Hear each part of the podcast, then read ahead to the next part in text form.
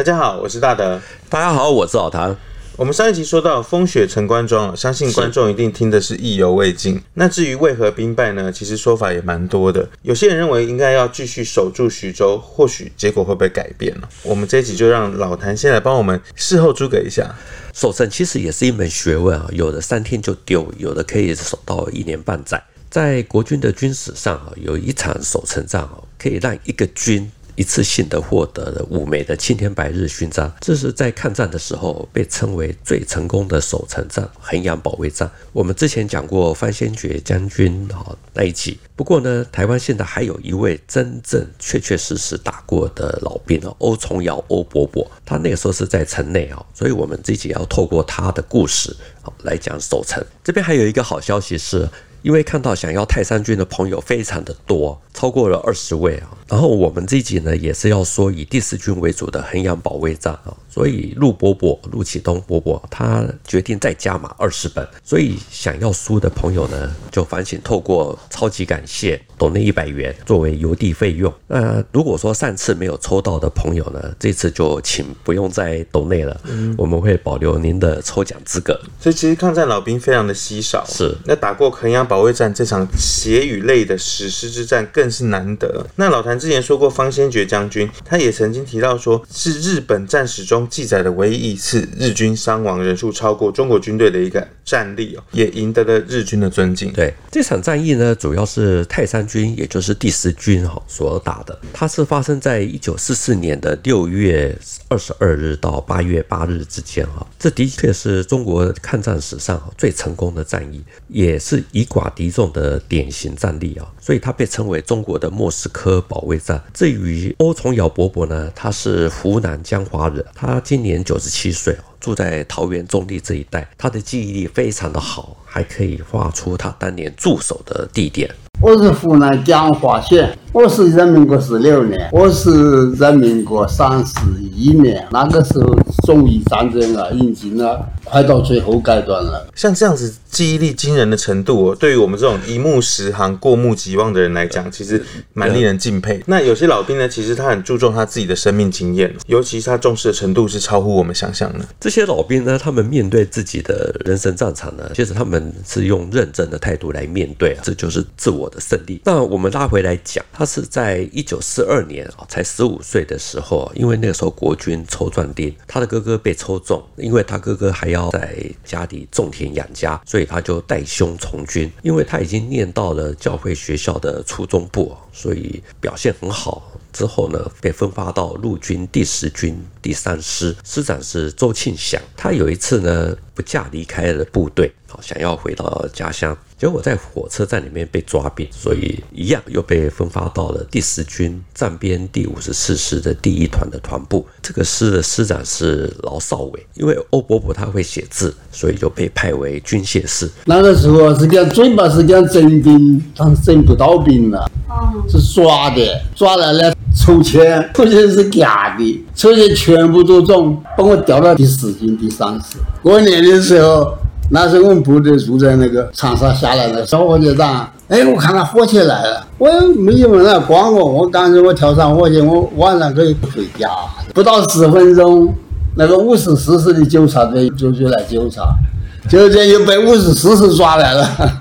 到了一九四四年，他们的部队从湖南湘阴转移到衡阳，驻守在湘江东岸的飞机场。那个时候呢，衡阳的飞机场有美国飞虎队的战斗机啊、轰炸机这样来来去去的，最多的时候可以停放到几十架之多。在衡阳保卫战开打之前呢，日本就已经经常来轰炸。也就是说，双方要先争夺这个空优，再替这个即将展开的战事先打基础。没有错。所以，一九四四年六月二十三日，衡阳保卫战它正式的开打。欧伯伯所在的这个团呢，也就是战编第五十四师，他的第一团，那个时候在师长劳少伟的命令之下，就是奉命在那一天离开机场，要在天黑以前占领湘江以东、衡阳东南方哈，大概是五六公里处的一个阵地，叫做五马归巢。民国三十三年这个六月二十三下午三点钟，我们接到命令，天河以前占领五马归巢。这是一个中间有一座山哦，比较低凹，好像一座马槽一样。四周呢有五座小山的山嘴深入的这个凹中，好像五匹的骏马都同时面向这个马槽，所以还叫做五马归槽。那五马归槽的争夺战呢，也象征着衡阳保卫战它的序幕战开始。那我我刚好就从第一天打到了最后一天。不过，欧伯伯他们所在的战边第五十四师第一团，面对日军的优势炮火，死伤惨重。六月二十四日，也就是在端午节的前一天，哈，最终悄悄地撤离，投向了血月的总部。团长率领部下撤退，可是老谭刚刚又讲说，欧伯伯在城中，是这到底怎么回事？战斗的时候呢，欧伯伯他们这个团呢，第一营和第三营哦汇合了，可是第二营找不到啊，所以那个时候，呃，曾经担任过第二营班长的欧伯伯呢，奉命就是要去对面的山头去寻找。等到他回来的时候，发现到团部都已经走了，他只好再回到第二营，而且因为五马归巢已经陷落，机场危险，所以他们那个时候已经无法脱离战场。所以欧伯伯就只好与第二营，还有连同其他还在湘江东岸的部队啊，一起渡江进入到衡阳城内。然后呢，他与他的弟兄呢就被部署在湘江西岸。竟然还有这样子的部队哦，就是团长带着自己人先跑了，留下三分之一的人其实都不管他的死活了。那个时候，因为军队里面他还是有所谓的派系问题，这个说来话长。我们其实从这一点来看，近现代的战争呢，有时候也是必须要承认啊，就是那个时候的国军并不是铁板一块，有很英勇的，也有很不英勇的。另外，也就是蒋介石跟将领之间的互动，还有将领跟将领之间的互动，这些都是很重要的关键。不过呢，总的来说啊，一般而言，同一个军哦。多半还是会把自己视为所谓的兄弟部队，会尽力的相救。所以那个时候，从桂林赶过来的第十军的军属炮兵营，在开打之后呢，还冒险送进了六门的美式山炮，还有两千发的炮弹，而且发挥了很大的作用。那整个衡阳保卫战呢，守城的部队啊，一共其实就是第十军的第三师啊，师长是周庆祥；预备第十师啊，师长是葛先才；第一九零师的啊，师长是龙有略。总兵力大概就是一万五六千人。至于也是属于第十军的战编第五十四师，那个师长是劳少伟啊，他实际上呢，就只有派一个团在湘江东啊，那最后呢，只剩下欧伯伯他们这个营哦，在衡阳城内。那我们这边呢，也要特别提到。这些师长，主要是因为之后的国共内战在山东战场啊，会有他们的故事。老谭这边又要铺梗了，我们这边就先不岔题。回到这个衡阳保卫战，国军的防守兵力是第十军的有三个师在城内，一万五千多人，看起来是严重的缺额。那这样的兵力能守？其实是不好守，但是打得很好。总之呢，日军在攻打衡阳啊，它是从六月二十三日开始哈。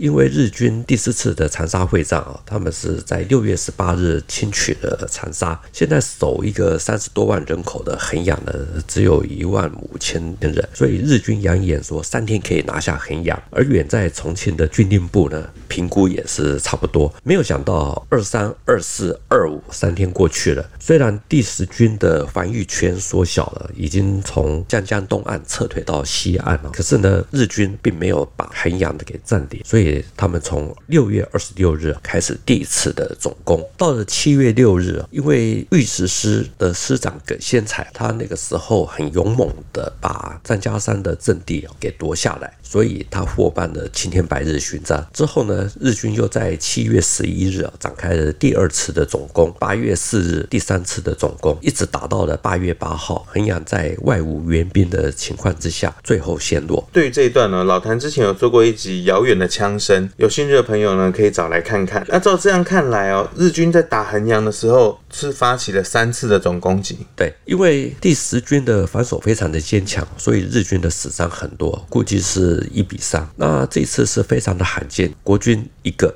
日军要死三个。那欧伯伯讲哦，白天的时候呢，日军会进攻，特别是在上午；到了下午的时候，老百姓会在日军的逼迫之下去搬运尸体。那这个时候，国军也会停止射击，开始修筑被破坏的工事。欧伯伯他也讲哦，他最难忘的其实是日军焚烧尸体。每一天要从下午三四点钟就开始烧，整个空气都是那臭味。那日本人的尸体啊，他们他们都火化，我们的尸体啊烧掉，臭得不得了。所以那个欧北北他见证死伤惨重日军的部分，欧北北其实我们可以看到他命中注定，好像就是要打这场衡阳保卫战。是从他第十军第三师的逃兵又被抓回来，变成又是在第十军站边第五十四师，结果团长率部撤走，他又没撤成功，就最后到城内是打了这一场。可是呢，因为衡阳城哦在八月八日陷落，所以欧伯伯他也成为俘虏啊。供中央银行，他开始挖洞，今天动地，Mm-hmm. 晚上就听着空隆空隆响，那个房子大也不动啊。不过他也很快的逃出啊。我们知道，因为日本人其实是比较崇尚英雄的，衡阳保卫战真的是打得好，所以反而并没有什么特别的刁难。白天林将军的书哈也提到了这一点啊。他说，在衡阳保卫战的四十七天啊，国军始终没有办法获得日军的生俘，只有几次啊是从失而复得的碉堡才捉到了几名受伤的日本军。可是呢，这些日军呢都拒绝受俘，绝食而死，很有武士道的精神。在风雪城关庄那一集哦，陆启东北北有说。既然被围，就早点突围。是，如果一样被围，还不如守徐州，至少能打久一点。或许他也是基于这个衡阳保卫战的经验，所以大家应该都蛮想要知道说，抗战或国共内战史上，为什么没有办法像衡阳守的这么久，其他的城一打就破了。守城真的是一门学问啊！所以我们看衡阳保卫战啊，日军他以数倍的兵力围攻衡阳啊，而且还出现了罕见的死伤。第一点啊，其实是当时挖壕沟挖。的非常的确实，这个壕沟呢，最主要是构筑在西南丘陵这一带啊。丘陵向敌人的斜面啊，全部通通都是血成断崖，所以那个时候有范先觉好的称呼。那对于衡阳保卫战很有研究的陆启东伯伯，他也说，因为日军的火力啊太强，这个守军为了要增加日军进攻的难度呢，他只有加强攻势来做这个防御。日本人呢，把它定为啊方先觉壕，它另外又加了一个壕沟。你们可以从日军进攻的方向看，它第一道是地雷区，第二道呢，就是这个所谓巨马，呃，用木头做的巨马后边呢就有铁丝网，铁丝网上面第十军又挂了很多很容易发生音响的东西，就说他夜晚进攻的时候呢可以听得到。这是前面的三道障碍。另外，第十军把这个地面向下挖了大概有两三公尺，这个两三公尺啊是一个壕沟，这个壕沟它下面呢钉了钉子，向上又放了一些水。增加它的难度。再过去呢，他把那个每个山头的前沿呢削成峭壁，成为九十度壕沟，再加上峭壁，在进攻的时候，这增加了很多难度。另外呢，他在壕沟上方加了一个手榴弹的投掷口，那个它是隐藏在哈这个壕沟里面，所以啊，日军在这个进攻方面呢吃足了苦头。简单的来说，方先觉壕并不是什么复杂的工程啊，它唯一就是在全城老百姓的协助之下，挖得够深够宽，而且是把山体啊面向日军进攻的方向。其实就像像是徐蚌会战一样，解放军挖这个壕沟来围困国军的道理。两者应该还是有一点不同啊，因为那时候在淮海战场的壕沟，其实很多是一夜之间挖出来的，它并没有那么的深，也没那么的宽，它主要还是阻绝国军的运动。我们讲。方先觉壕呢，除了挖的够深够宽之外啊，它的壕的前面呢，守军还会再设置一些连环的地雷区、障碍物等等，用来迟滞日军的进攻。那外壕的壕底呢，还还会有。那种防止这个倒刺，甚至于上面还会插芦苇啊，或者是说灌水，使得日军通过的时候非常的困难。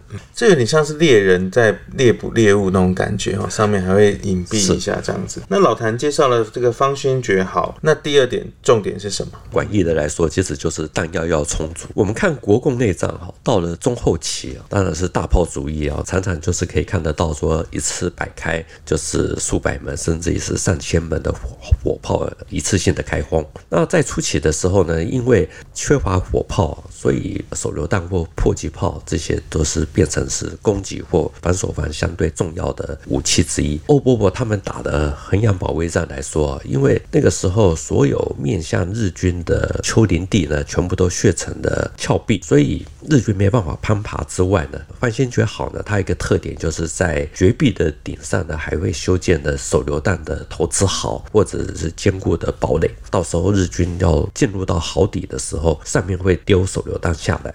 他拦我们点，我们看到他拦住驾车拦，我们在楼上，他在楼下，我们就把他手榴弹了。往下丢，衡阳会战手榴弹用的最多，用了三十一万箱。这里我们特别凸显了这个手榴弹哦，但在我的认知里面，其实机枪打出去，啪啪啪啪，就倒了一整片。手榴弹的威力，其实感觉起来好像已经胜过了机枪或炮弹了。是我们之前讲余承万的常德保卫战那一集呢，也有提到，抗战时候呢，这也是一场少数可以端得上台面的保卫战。手榴弹呢，也是发挥了最大的功效。那因为那个时候机枪的子弹其实还是相对的比较珍贵，消耗的会更快。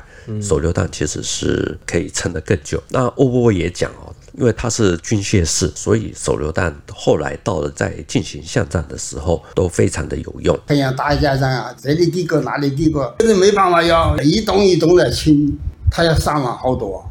大家无法想象，为什么手榴弹在衡阳保卫战可以发挥这么大的作用？第十军预备第十师的师长葛先才啊，他是第一位获得青年白日勋章的将领。他说，那个时候第十军有良好的默契啊，每个班啊，比如说都有一到十的编号，一个排有三个班。假如手榴弹的爆炸直径是四十公尺，排长只要喊一声“一号准备投”，那么三个班的一号。会同时的直出，它的爆炸威力呢，几乎可以同时封杀排阵地的全部正面之敌，既可以节约弹药，又可以达到最大的杀伤力。跟我们想象的有点差距哈，原来手榴弹是这样使用的，它是用战术性的使用，不是像每个人这样随便乱丢。对对对对，对于葛先才将军的说法，其实兵败陈官庄的杜聿明他也说过，在徐蚌会战开打前夕，虽然共军那个时候没有什么特别的重武器，可是，在手榴弹还有迫击炮方面啊，其实它是与国军相当的，因为又可以局部的灵活调动，所以只要能够做到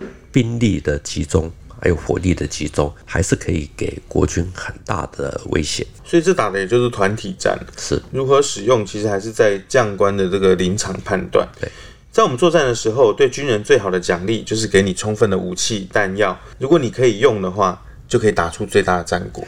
的确如此哈，其实就像我们前一集提的陈官庄战役啊，嗯、大雪之后。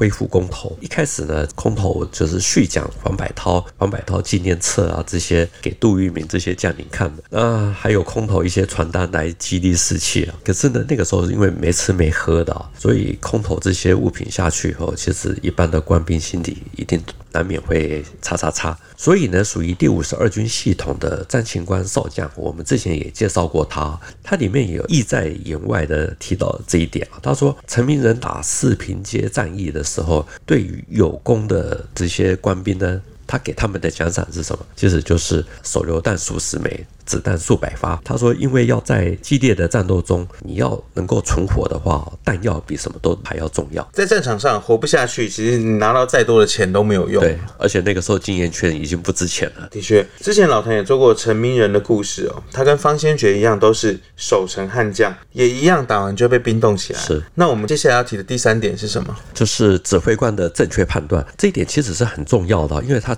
牵涉到你的兵力配备啊，还有预备队要如何使用，比如说像是我们前面一集讲到陈官庄战役啊，总的来说呢，因为整个徐蚌会战啊，它失败的因素很多。那我们前面一集有说，这一集就不要重复。那可是有一点我可以提的，就是那个时候徐州剿总司令啊刘祉啊，他说顾虑长江与淮河的防务啊，结果处处顾虑啊，处处薄弱，分散的决战方面之兵，最后导致会战失败啊。那长江还有淮河也不能守。我们拉回来讲到衡阳保卫战，他在开打前夕呢，方先觉那个时候曾经对衡阳周边的地形哦做了非常严密的侦查，因为衡阳的北边有真水这一条河，东边有湘江，可以作为天然的屏障，所以呢，那个时候预测日军的主攻方向呢。主要会是从衡阳的西北攻过来，可是那边水网比较密布哦，而且有一些水田啊、池塘等等，所以方先觉哦，他的兵力虽然少，可是他的主要的配备啊，就不是放在这些重点，而是大胆的把它集中在城郊的西南，还有南正面的丘陵地带。那我们。刚刚前面讲到的方先觉好，主要都是设在这个地方。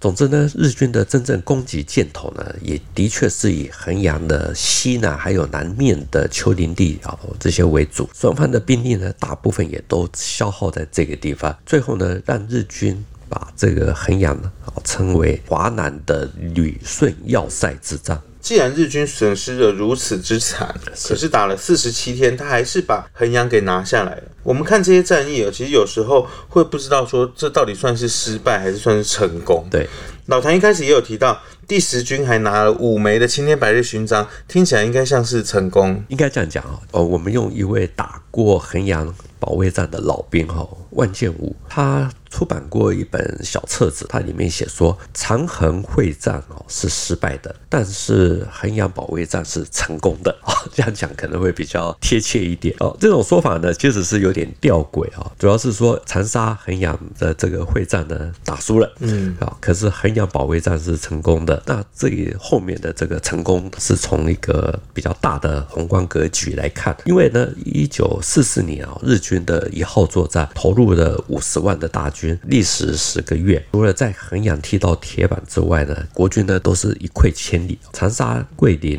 啊、哦、这几个大城呢，都是三五天就陷落。那个时候，全世界的同盟国呢，基本上都已经在全面的反攻，嗯，只有中国战场呢是打成这个样子。所以那那个时候重庆震动，蒋介石他都准备要迁都西昌。如果没有从衡阳的四十七天，再加上日军在打完之后还必须要休整，整个延误了日军。的攻击箭头，等到日军后来攻到了。贵州的独山哈，已经到了冬天，道路结冰哈，所以重庆才转为围安。所以哦，刚刚才说衡阳保卫战会是成功的，是指的就是避免重庆陷落。从历史上来看，有时候真的要用宏观的角度才能来做评论。那这个欧重阳欧北北怎么看？老兵呢、啊，虽然不是将领，可是他就是在当时亲身经历过的人。其实欧伯伯他的看法也是一样。台湾有一本《那段英烈的日子》哈，这本书里面访问了很多的。呃，当年的抗战老兵，也有一位就是欧崇耀伯伯。那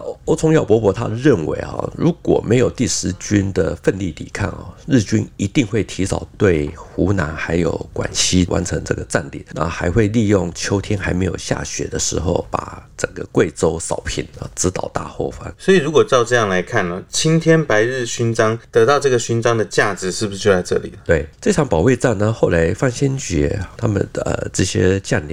后来先后逃出，回到了重庆。军委会呢，还特别啊授予军长范先觉，还有第三师的师长周庆祥啊，一九零师的师长龙有略啊，甚至于只有一个营在衡阳的站边第五十四师的师长劳少伟啊，他们都得到了青天白日勋章。至于我们这一集也有引述到葛先才将军的回忆录，他是当时在守城还在打衡阳的时候就。第一位啊，先得到青天白日勋章，可以说啊，一场守城战可以得到五枚，其实是在国共内战或者说在抗日战场上面，其实是非常之罕见，甚至于说是绝无仅有。所以这一场保卫战里面呢，一个军拿下了五面的青天白日勋章，真的是让人家很服气啊。所以我们如果再把之前第十军的军长李玉堂给算进去的话，其实第十军足足拿了六面之多。我们之前也曾听说过青天白日勋章哦，就像是民间传说中的免死金牌一样有用。老谭之前也讲到了四平街战役哦，那时候送出了两面哦，对，之前也有提到过。第十军虽然说出了六面哈，因为我们刚才提到免死金牌嘛，其中有两位将领呢被枪决啊，一位是周庆祥啊，他后来在山东作战失败啊，被送到南京枪毙了。另外还有一位是李玉堂啊，他后来到了海南岛，然后再转到台湾的时候。后来也被枪毙掉。传说中的免死金牌终究还是传说而已啊，保不了命。感觉老谭呢，这个就是在铺后面的梗。我们之后会说到山东战场的时候，会说这一段的故事啊。因为徐州的撤退啊，其实是与山东济南的失守是有关系的。而济南的失守呢，它的起源又与周庆祥这些将领是有一些关系。所以这个错综复杂的历史哦，听起来蛮复杂的，但它有故事的内容。我们就会知道它是非常有意思的。这集虽然以衡阳保卫战为主啊，可是这两集也都提到杜聿明撤离徐州，最后兵败陈官庄。那么，如果坚守徐州，有机会造成国共版的衡阳保卫战吗？也就是说，徐蚌会战是失败的，但是徐州保卫战是成功的。守城要成功，其实有一个很重要的前提是一定要有外围的援军。抗战的时候呢，比如像台儿庄战役等等啊，那个时候都是三面受敌，后方的补给线其实都还保持畅通的这种情况。至于来解围的这些援军呢，它又比围攻的日军来的强大，所以才可以展开反包围，最后造成。这个内外夹击的战果。那如果从这个角度来看啊，老实讲，徐州能不能守，看兵力应该是足够的。可是如果徐州被整个四面包围，那要能够成功守得下去，一样也是要有援军，而且这个援军必须要更强大。那我们那个时候看一下华北、华中的这些战场上，蒋介石能够抽调出来的，甚至要比整个杜聿明兵团还要来得更有战斗力的，其实几乎是找不到。所以要能够来解杜聿明兵团。之围哦，看起来应该是无解的。那我们最后要说的是哈，我们前一集录影的时候有赠送《泰山君》啊这本书，抽奖资格呢就是限定在十二月六日啊午夜十二点。那以下是我们抽奖的录影画面。好的，这一次的证书活动呢，截至十二月六日午夜十二点为止，总共有三十五位朋友符合资格。老谭都给了一个抽奖的序号，在六日下午由我师弟来抽，因为他呢整天都在开会。那么就从现在开始，我们来开始抽奖。